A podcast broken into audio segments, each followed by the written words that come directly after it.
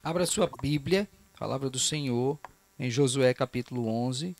E eu queria que você deixasse aberta. Nós vamos orar mais uma vez, pedindo a Deus a iluminação do teu Santo Espírito e em seguida faremos a leitura do texto, a explicação e a aplicação do mesmo.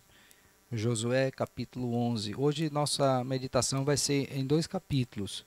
Josué 11 e 12, tendo em vista que eles, à semelhança do capítulo 10, formam uma grande unidade que diz respeito à conquista da terra da promessa.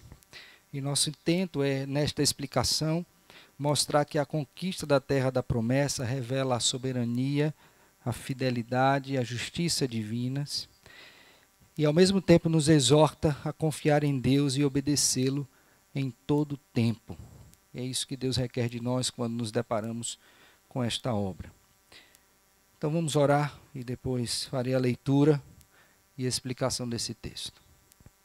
Bondoso Deus, aqui reunidos, nós estamos. Pedindo também neste momento a graça do Senhor sobre nós, para que sejamos iluminados pelo Senhor o Espírito e possamos compreender a palavra do Senhor, recebendo-a como de fato ela é, palavra do Senhor e não palavra de homens e ver ao mesmo tempo ela operando eficazmente em nós, os que cremos, por tua graça. Sabemos que disso pode resultar, ó Deus, e nós esperamos a santificação da nossa vida e rogamos ao Senhor que assim se dê conosco, segundo o teu poder. Ao mesmo tempo, também sabemos que isso pode redundar em perseguição, em sofrimento por sermos zelosos no cumprimento da tua palavra. Por isso, ajuda-nos, dá-nos força e coragem, acima de tudo, alegria por viver para o Senhor. Toma-me também nas tuas mãos e me concede a graça de que, com fidelidade, explique e aplique esse texto. Assim, oramos com gratidão em nome do Senhor Jesus Cristo, nosso Redentor, e com perdão dos nossos pecados. Amém. Amém. Assim nos diz a palavra do Senhor, Josué capítulo 11, a partir do verso 1. Tendo Jabim, rei de Azor, ouvido isto, enviou mensageiros a Jobabe, rei de Madom, e ao rei Sinron e ao rei Axaf, e aos reis que estavam ao norte na região montanhosa Narabá, ao sul de Quinerete, nas planícies e nos planaltos de Dor, do lado do mar, aos cananeus do oriente e do ocidente, aos amorreus, aos heteus, aos ferezeus, aos jebuseus nas montanhas e aos heveus ao pé do Hermon na terra de Mispa. Saíram, pois, estes e todas as suas tropas com eles, muito povo em multidão, como a areia que está na praia do mar, e muitíssimos cavalos e carros. Todos estes reis se ajuntaram e vieram e se acamparam junto às águas de Merom para pelejarem contra Israel. Amém. Meus irmãos, o que, você acha que Deus pode fazer a fim de cumprir a sua palavra? Se Deus diz que fará algo, o que, que você acha que Deus pode fazer? Eu creio que um dos textos que pode nos ajudar a compreender isto, essa ação soberana de Deus para efetivar a, a sua palavra, para fazê-la cumprir, está em Lucas capítulo 1, verso 26 a 38, particularmente o verso de número 37, quando ali nós temos a promessa da vinda do Messias, Jesus Cristo, através de Maria.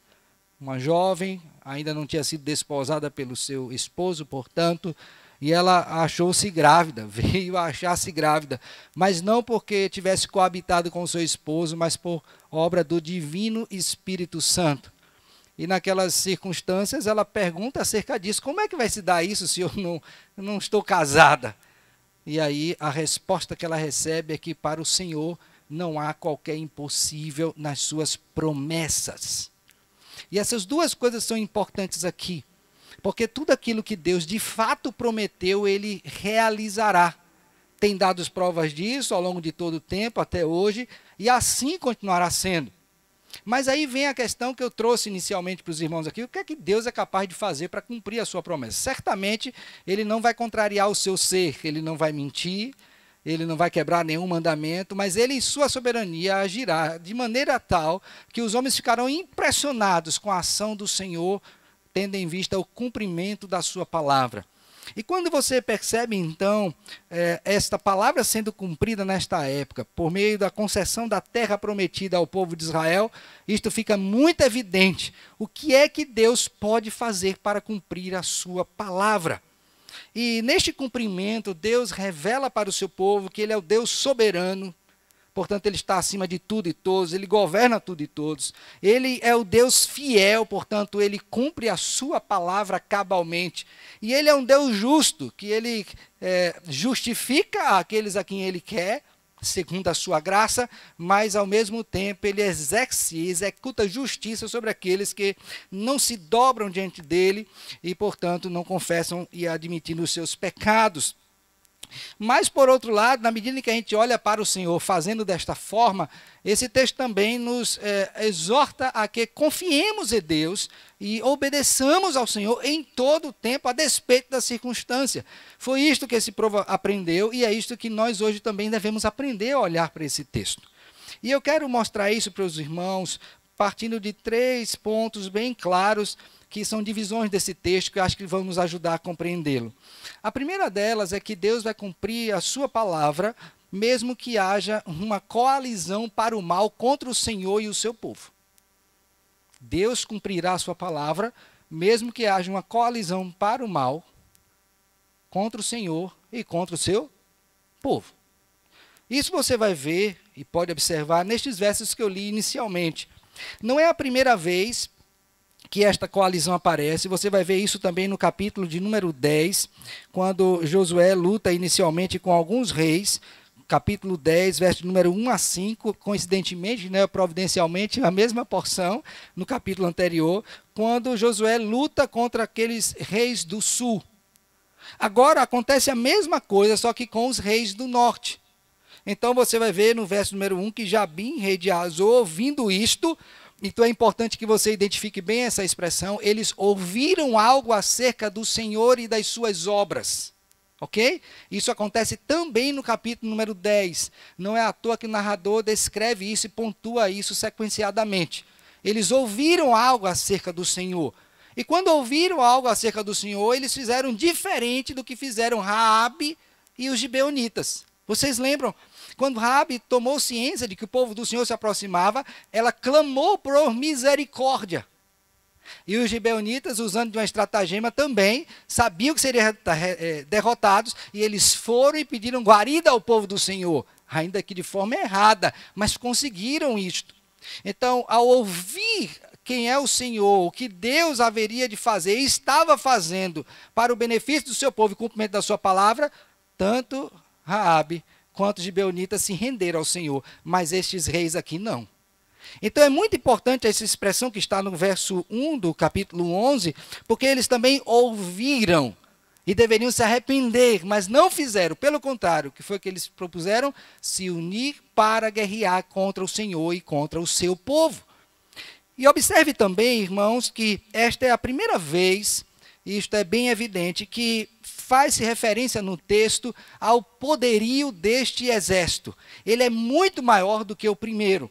E duas coisas chamam a atenção nesse sentido. Por favor, contemple comigo no verso de número 4, quando diz assim: Saíram, pois, estes e todas as suas tropas com eles, muito povo em multidão, como a areia que está na praia do mar. Então você imagine uma multidão que o, o é, é, narrador aqui compara como a areia que está na praia do mar. Era muita gente. Era um exército extremamente poderoso, se considerássemos a questão numérica. E certamente homens preparados, destes para a guerra.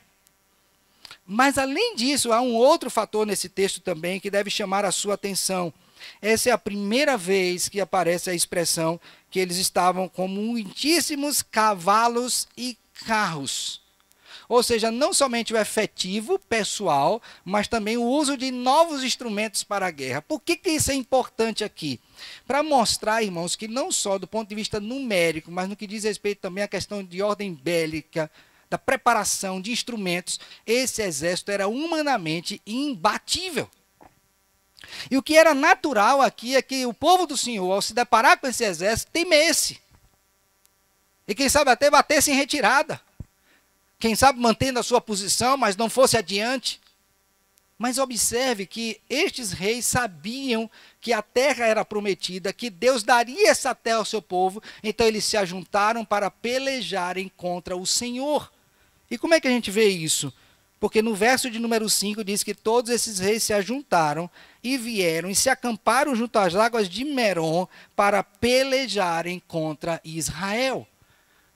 Então, o ato de pelejar contra Israel é uma visível demonstração de que eles são contra o povo do Senhor, mas também contra o Senhor, a quem este povo servia. Então, se Deus cumpre a sua palavra e ele cumpre, ele é fiel a isso, é interessante que você perceba que ele cumpre a despeito do potencial do inimigo. E mais uma vez eu quero frisar isso porque o próprio autor colocou isto duas vezes. Não é sem razão. Nas nossas lutas, certamente nos depararemos com inimigos que, humanamente falando, são muito mais poderosos do que nós. Não tenha dúvida disso. Mas em todo momento da batalha você deve lembrar, com muita convicção, que Deus é quem peleja por nós. E Ele é infinitamente mais forte do que qualquer um dos nossos inimigos mesmo quando eles agem conjuntamente, mesmo quando há uma aliança para o mal. Então lembre disso. A segunda coisa que eu quero é, ressaltar dentro deste mesmo ponto é o que está posto aí, por favor, ainda no capítulo de número 11, mas no verso de número 20, 19 e 20. Observe comigo a leitura que farei deste verso. Diz assim, ó: não houve cidade que fizesse paz com os filhos de Israel, senão os heveus, moradores de Gibeão, por meio de guerra, as tomaram o quê? Todas. Então ele vai dizer o seguinte, olha, muitos povos tinham lá, nenhum quis fazer paz, só os gibeonitas. Todos os outros guerrearam e foram vencidos. Isso é muito importante. Mas aí observe o que é que está por trás desse endurecimento. Por que, que eles resistiram? E aí considere comigo o verso 20. Porquanto do Senhor, veja bem isso aí, vinha o endurecimento do seu coração para saírem à guerra contra Israel, a fim de que fossem totalmente destruídos e não lograssem piedade alguma, antes fossem de todo destruídos, como o Senhor tinha ordenado a quem? Então, quem é que estava controlando tudo? Até o coração destes reis? O Senhor que peleja por Israel. E aqui, irmãos, é importante ressaltar que a soberania de Deus, ela se evidencia também no controle do nosso coração. É o Senhor mesmo quem endurece e quem amolece o nosso coração. Foi Ele quem nos criou. É Ele que tem poder para tirar o coração de pedra e colocar um coração de carne. É Ele que faz o nosso coração inclinar para um lado ou para o outro, sem que, com isto, nos isente de nossa responsabilidade. E um exemplo claro disso está no evento que envolve a pessoa de Faraó. Quando Deus chama Moisés para tirar o povo do Egito, ele diz: Vai, eu vou endurecer o coração de Faraó, ele não vai deixar você ir. Mas logo em seguida o texto nos diz que Faraó endureceu o seu coração. Então ali você tem a soberania de Deus endurecendo o coração de Faraó e a responsabilidade humana quando Faraó se torna culpado pelo endurecimento do seu coração. E por isso foi julgado e morreu. Então, eu quero que você entenda, irmãos, que quando Deus está no cumprimento da sua palavra, não há inimigo que seja páreo para o Senhor, mesmo quando se ajuntam. Satanás não é páreo para Deus. Lembre disso. O mundo não é páreo para Deus. Eu venci o mundo. A morte não é páreo para Deus. Ele venceu a morte. O pecado não é páreo para Deus. Ele não pecou. Então, pode ajuntar todos os nossos inimigos, não impedirão o cumprimento da palavra do Senhor em nossa vida por meio de Jesus Cristo. Mas há uma segunda coisa importante, e aqui eu já anunciei na medida em que falei no ponto anterior. Se por um lado nós temos a soberania de Deus guerreando aqui contra os nossos inimigos e vencendo-os todos, por outro nós temos a questão relacionada à responsabilidade humana, que diz respeito não somente aos inimigos, mas também àqueles que fazem parte do povo do Senhor. E em que sentido você observa isso? Portanto, do verso de número 6 do capítulo 11 até o verso de número 15, você tem aí uma exortação ou encorajamento do Senhor para a batalha. Sim, Deus poderia vencer sem a ajuda do povo, mas ele decidiu fazer com que aquele povo se tornasse vitorioso, tendo a participação do povo de Israel, lutando, pelejando sob o comando de Josué. E como é que Deus faz isso? Como é que ele encoraja o seu povo para a batalha? Então veja comigo agora o verso 6, Josué 11. Diz assim: Disse o Senhor a Josué: Não temas diante deles, porque amanhã, a esta mesma hora, já os terás traspassado diante dos filhos de Israel, os seus cavalos já retarás e queimarás os seus carros.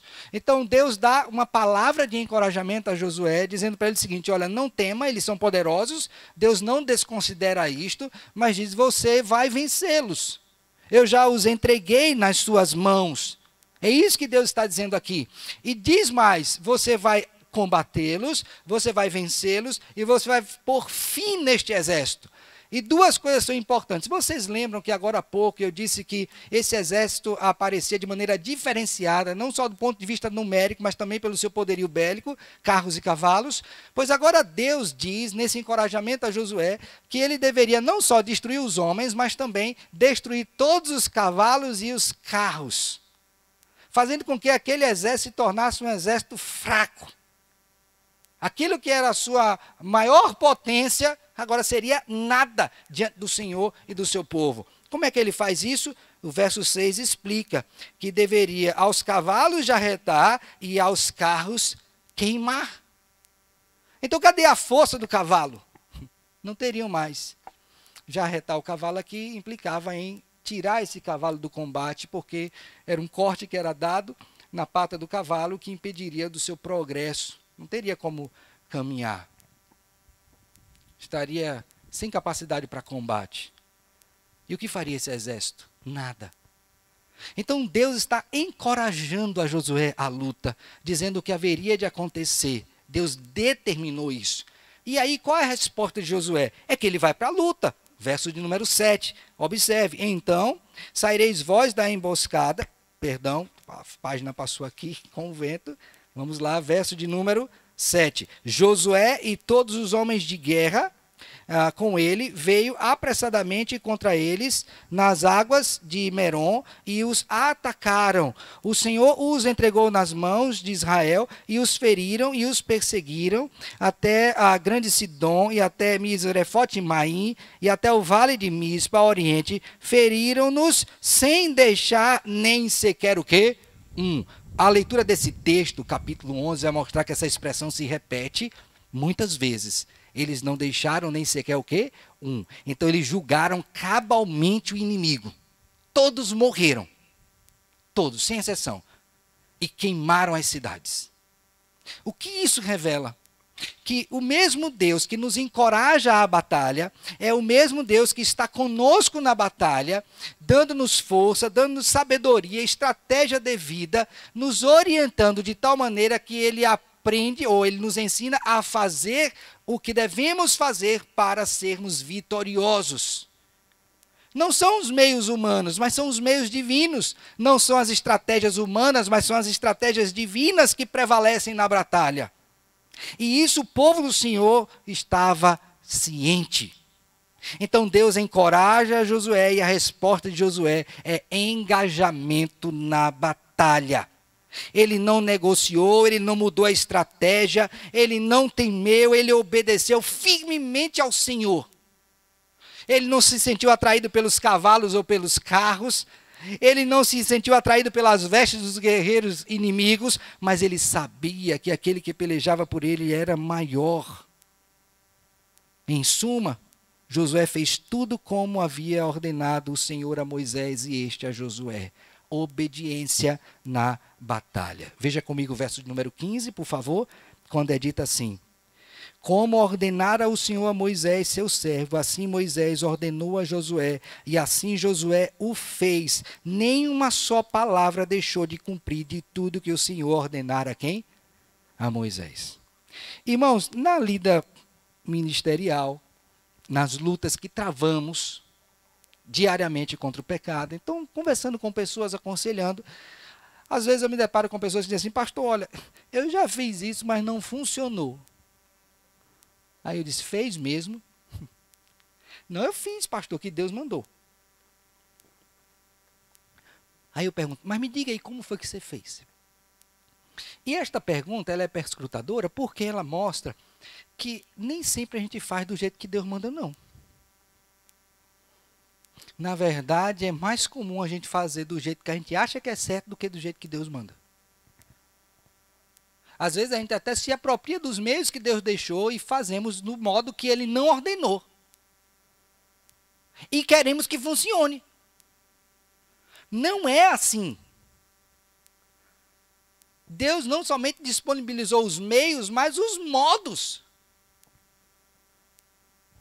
E nós não somos mais sábios do que o Senhor.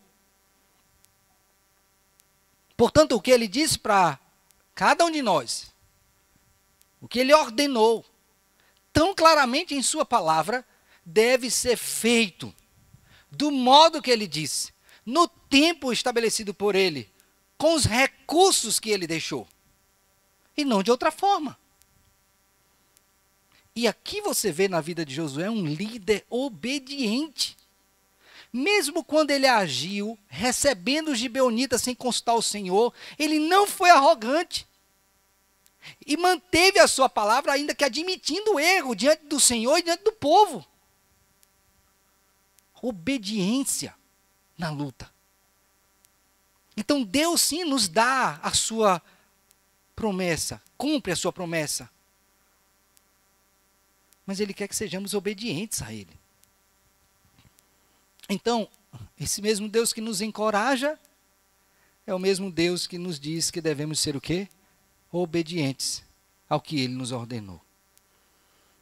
Assim, a, a pergunta que devemos fazer é: Senhor, eu recebi a tua promessa, estou ciente dela segundo a tua palavra, estou vendo que o Senhor está me encorajando a lutar, mas eu tenho lutado com os teus recursos e do teu modo? Eu tenho sido tão fiel como este servo aqui foi, Josué, cumpriu como Deus ordenou, a ponto de dizer nenhuma só palavra deixou de cumprir. Tudo. Queimou os carros? Sim. Já retou os cavalos? Sim. E as cidades? Também queimou. Fez tudo como Deus ordenou? Tudo. Sobrou alguém? Não, não sobrou nem sequer um. E é interessante que quando você considera o exemplo de Josué e observa o de Saul, que guardou um pouquinho para Deus, lembra que ele fez isso? Samuel disse: é para dar cabo de tudo. Não deixe nada. Aí quando chega, tem um balido de ovelha que ele ouve. Que é isso, Saul? Não, é porque o povo resolveu guardar um pouco para oferecer ao Senhor. Aí é, Samuel passou de maneira muito clara que Deus requer obediência, não é sacrifício? Obedecer é melhor do que sacrificar. Obediência. Encorajamento para sermos o quê? Obedientes a Deus. Mas há uma terceira coisa importante também nesse texto, e aqui já vai até o final do capítulo 12, é uma grande porção, que é a fidelidade do Senhor no cumprimento da sua promessa. Então, Deus cumpre a sua promessa. E isso não importa o inimigo, seu tamanho, seu potencial. Ele cumpre a sua promessa nos encorajando a que sejamos a ele obedientes. E ele cumpre a sua promessa e prova isto. Literalmente. Observe comigo a partir do verso 16 de Josué 11, que agora algo acontece, não é? No sentido de confirmação do que Deus havia prometido. Josué 11, 16. Tomou, pois, Josué toda aquela terra, a saber, a região montanhosa, todo o Negueb, toda a terra de Gozen, as planícies, a Arabá e a região montanhosa de Israel, com suas planícies, desde o monte Alaque, que sobe a Seir, até Baalgade, no vale do Líbano, ao pé do monte Hermon, também tomou todos os seus reis e as feriu e os matou. Por muito tempo Josué fez guerra contra todos estes reis.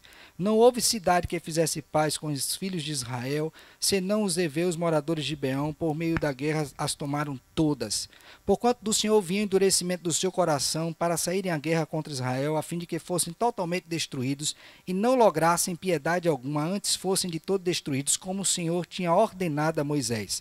Naquele tempo veio Josué e eliminou os anaquins da região montanhosa de Hebron, de Debi, de Anabe e de todas as montanhas de Judá e de todas as montanhas de Israel. Josué os destruiu totalmente com as suas cidades. Só um detalhe, os anaquins são gigantes, aqueles que puseram medo naqueles espias que foram a primeira vez, filhos no Bratéia, não, lá é terra que come gente. A gente vai parecer igual gafanhoto diante dele. Pois é, Josué entrou 40 anos depois, e fez o quê? Destruiu estes que outrora amedrontaram o povo do Senhor. Tá bom? Ah, aí prosseguindo, verso de número 21, e de todas as montanhas de Israel, Josué os destruiu totalmente com as suas cidades. Nenhum dos anaquins sobreviveu na terra dos filhos de Israel, somente em Gaza, em Gate e em Asdod, alguns subsistiram. Assim tomou Josué toda esta terra, segundo tudo que o Senhor tinha dito a Moisés, e Josué a deu em herança aos filhos de Israel, conforme as suas divisões e as tribos, e a terra o que? Repousou da guerra. Deus cumpriu tudo. Mas falta uma coisa. Sabe o que é a prova? A terra chegou, não deu? Mas quando Josué foi levantado pelo Senhor para substituir Moisés, Deus fez uma promessa para Josué. Abra sua Bíblia em Josué capítulo 1, por favor ele fez uma promessa. Olha só a promessa que Deus fez a Josué em substituição ali a Moisés. Josué 1. Vou ler a partir do verso 1 também, tá bom? Diz assim, ó. Sucedeu depois da morte de Moisés, servo do Senhor, que este falou a Josué, filho de Num, servidor de Moisés, dizendo: Então Deus vai falar com Josué depois da morte de Moisés. Moisés, meu servo, é morto. Dispõe-te agora, passa este Jordão, tu e todo este povo a terra que eu dou aos filhos de Israel. Fizeram isto? Passaram o Jordão? Sim. Conquistaram Jericó, depois conquistaram Ai, depois conquistaram a terra dos gibeonitas, depois conquistaram as terras do sul e agora, finalmente, no capítulo 11, também as terras do norte.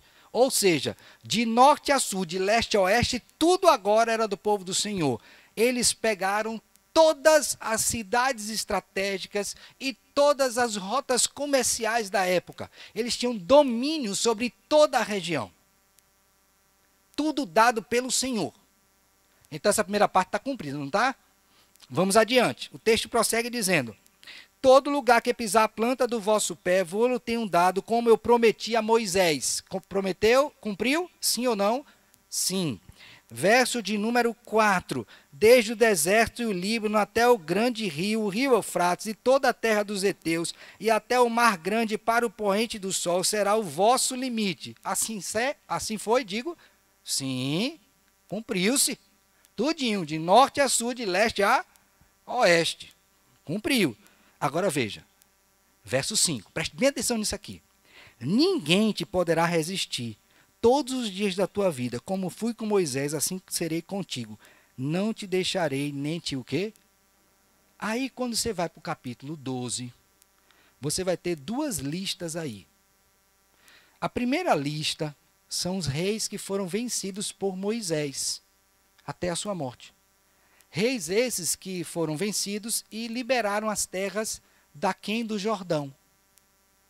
Né? Indo daqui para lá, daqui no Jordão. Daqui para lá, do Jordão para lá, de Josué, de Jordão para cá, Moisés. E aí, no capítulo 12, do verso de número 1 até o verso de número 6, conta os reis que foram vencidos por quem? Por Moisés. A pergunta é: Deus foi com Josué do mesmo jeito que ele foi com Moisés? Aí você vai ver a segunda lista, que está aí do verso 7 até o verso 24, que foram todos os reis vencidos por Josué. Quantos? Vamos lá para o verso final, 24. O rei de Tisa, outro.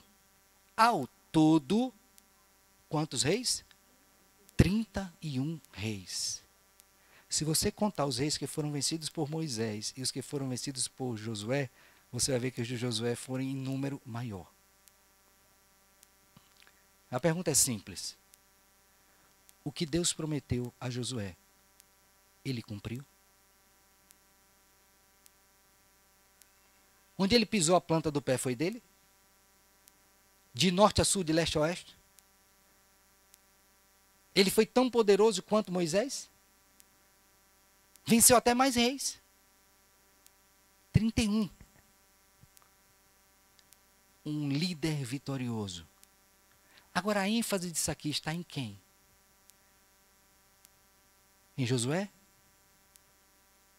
Em Moisés? Mas naquele que venceu os nossos maiores inimigos. O Senhor Jesus Cristo. Ele é o rei vitorioso. Ele é o líder conquistador. Ele é aquele que vai à frente do seu povo. Ele é aquele que não teme os inimigos. Ele é aquele que foi capaz de dar a sua vida para nos conceder vitória. Josué é um tipo de Cristo. Um conquistador, é verdade. Como foi Moisés, debaixo da graça de Deus. Mas nós não teríamos acesso à terra prometida se não fosse a vitória do nosso Redentor, o Senhor Jesus Cristo. Assim sendo, queridos, quando nós olhamos para esse texto e vemos Deus cumprindo a sua palavra, cumprindo as suas promessas, nós devemos ter confiança de que Ele fará isso, independente de quem sejam os nossos inimigos. Ele fará, fará isso nos encorajando à luta, porque temos parte nessa luta, sim. E Ele nos fará isso nos relembrando de que Ele é fiel para cumprir detalhadamente tudo o que Ele prometeu. Não há nada que Deus tenha dito que faria que Ele não cumpra. Aí eu pergunto: quando você olha para esse texto, o que é que você vê? Um Deus soberano, um Deus fiel e um Deus justo, que nos encoraja a lutar em confiança e obediência a Ele. Quais as lições que eu quero que vocês guardem, irmãos? Primeiro, reforçando. Não se esqueça que o inimigo existe, ele tem estratégia, ele é forte e até se ajunta contra o povo do Senhor. Não se esqueça disso. Não seja tolo, desprezando a existência do mal e do maligno o mundo, sua influência, a sua carne, a minha carne pecaminosa, não seja tolo. Nossos inimigos. Eles se ajuntam. Eles fazem coalizões para o mal. Os inimigos do Senhor são também os nossos inimigos. Assim sendo, não viva neste mundo como um tolo, olhando para o céu, achando que o mal não existe. Ele existe sim. E você tem que estar preparado para isso. Portanto, revista-se da armadura de Deus. Porque a luta é real. E muitos têm sofrido.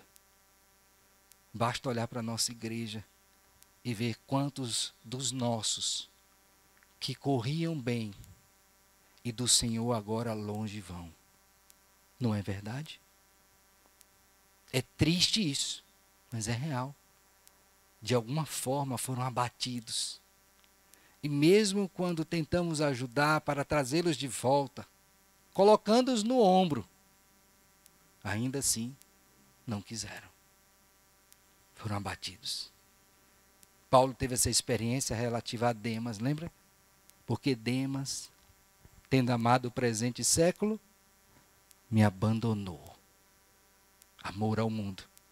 Quem ama o mundo é inimigo de quem? De Deus.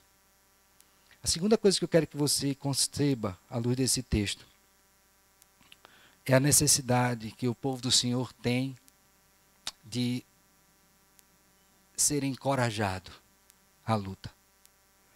Nós não podemos esquecer, irmãos, de, como, de que, como crentes, nós precisamos ler a palavra de Deus, nela meditar e nos encorajar, por meio do Senhor Jesus Cristo, à luta que travamos todos os dias.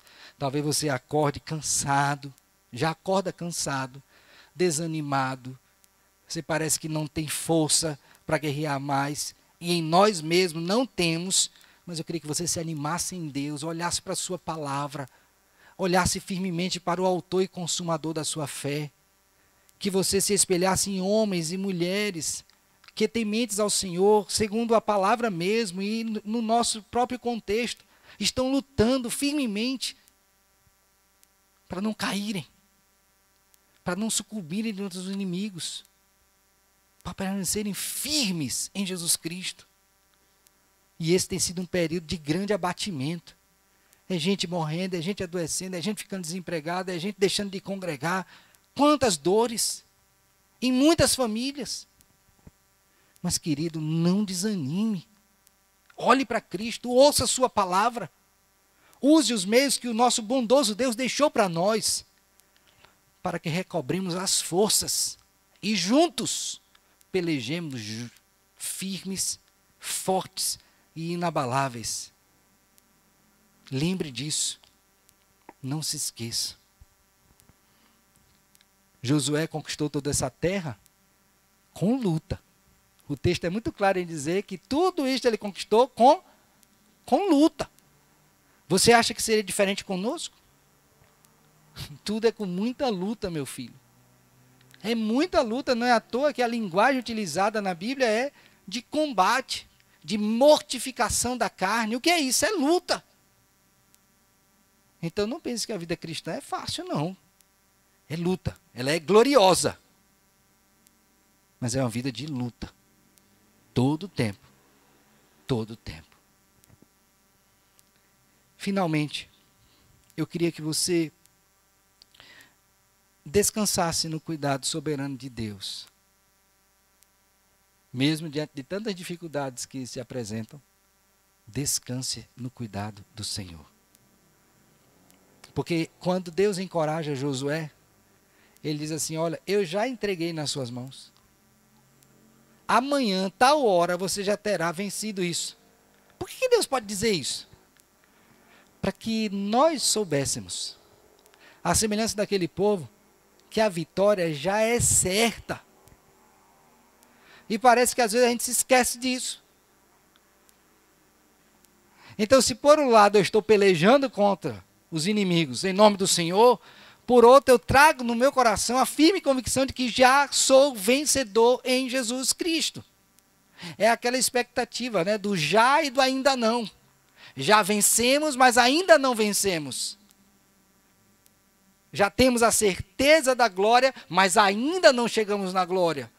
E isso deve fazer com que a gente, mesmo dentro dessa luta, descanse no Senhor, confie no seu poder e prossigamos firmes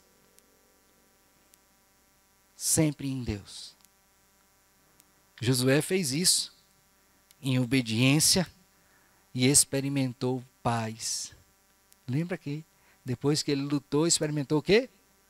Paz. É essa que lhe aguarda e que me aguarda. Já temos paz aqui na terra por meio do Senhor Jesus Cristo. Deixe-vos a paz, a minha paz vos dou. Não vou lá dou como o mundo dá. Já temos paz, mas temos a promessa de paz perene, eterna. Então descanse nisso.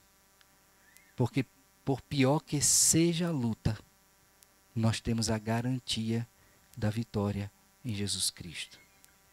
Quando Paulo estava para morrer, e aqui eu queria que você abrisse a sua Bíblia, segunda epístola que ele escreveu a Timóteo, estava perto ali do seu julgamento, ele sabia que o seu martírio se aproximava. Julgamento. E ele traz consigo uma palavra. 2 Timóteo capítulo 4, verso de número 6 a 8. E com esse texto eu encerro. Diz assim: Olha, quanto a mim, estou sendo já oferecido por libação.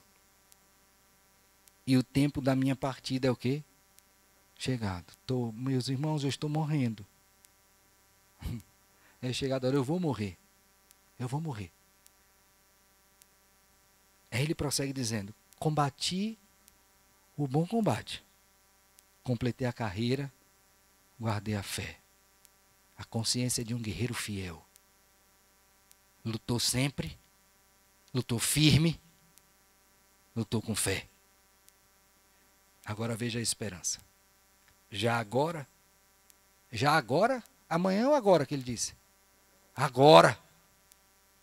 Já agora a coroa da justiça me está guardada, a qual o Senhor, reto juiz, me dará naquele dia. Ainda não, já e ainda não. Agora e naquele dia. E não somente a mim, agora aqui você entra. E eu também. Não foi era só para Paulo isso. Por isso ele diz: não somente a mim, mas a todos, mas também a todos quantos amam a sua vinda. Você ama a vinda de Cristo? Pois saiba, querido, que a despeito do combate que você esteja travando em Jesus Cristo, você já tem a coroa da vida. Se isto não te alegrar, nada mais nesse mundo vai te alegrar. Se isso não te confortar, nada mais nesse mundo vai te confortar. Se isso não te encorajar, nada mais nesse mundo te encorajará. Assim sendo, que Deus tenha misericórdia de nós e nos faça compreender que lutamos pelo Senhor debaixo da sua soberania. Que Ele nos abençoe. Amém.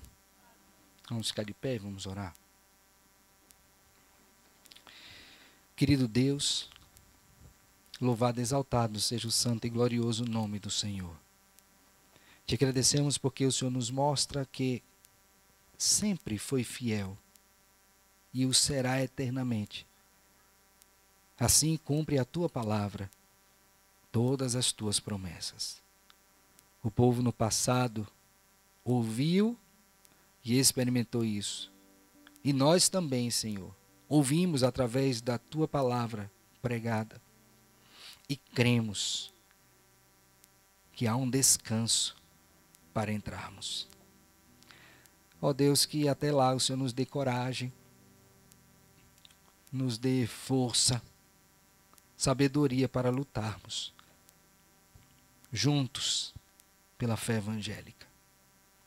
Que o Senhor Deus Tome aqueles que estão enfraquecidos, desanimados, abatidos de alguma forma, Senhor, e restaure-os, para que novamente eles estejam engajados na batalha com o Senhor e pelo Senhor e para o Senhor.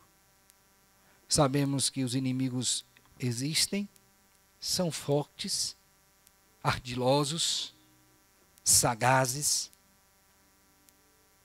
e humanamente falando, ó Deus, podem trazer medo mas maior é o que está em nós do que o que está no mundo. E o Senhor está em nós. Por isso nós nos alegramos e confiamos. E sabemos que em Cristo somos mais do que vencedores. Fica conosco, Senhor, nós te pedimos, em nome do Senhor Jesus Cristo, nosso Rei vitorioso, e com perdão dos nossos pecados. Amém.